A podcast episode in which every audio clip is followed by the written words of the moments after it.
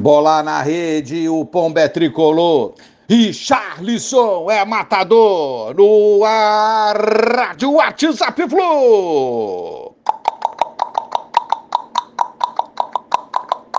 Bom dia, galeraça tricolor. 25 de novembro de 2022. Golaço, aço, aço, aço. Assina a sua obra-prima, Richarlison, o nosso cavalo mangalaga, como carinhosamente o chamávamos aqui na rádio e no grupo WhatsApp Flu, o pombo para todo mundo. E como era criticado. Parabéns ao Richarlison, grande atuação, um gol de oportunismo e um golaço sensacional que com certeza absoluta ficará eternizado na história das Copas do Mundo. Show de bola. E um outro criticado por alguns aqui no Fluminense, Luiz Henrique. O Napoli é, quer o jogador, o Real Betis estipulou o valor da multa em aproximadamente 100 milhões de euros, cerca de 554 milhões de reais, e o Fluminense, lembrando aí, tem 15% dos direitos econômicos do Luiz Henrique.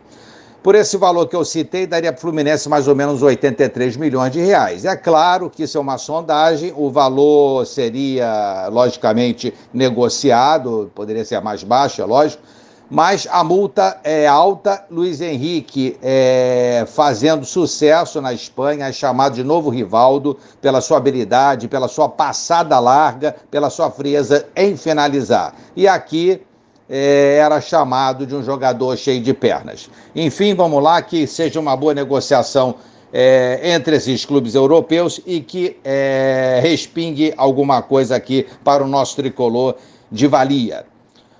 Mário Bittencourt descarta retorno de Marcos Paulo. Saída nada legal do Fluminense, ele citou isso, mas o presidente é, comenta que não é por isso, e sim pela ideia, pela formação que pretendem para o elenco de 2023. Isso ganhando as eleições amanhã, sábado, que ocorrerão no Fluminense.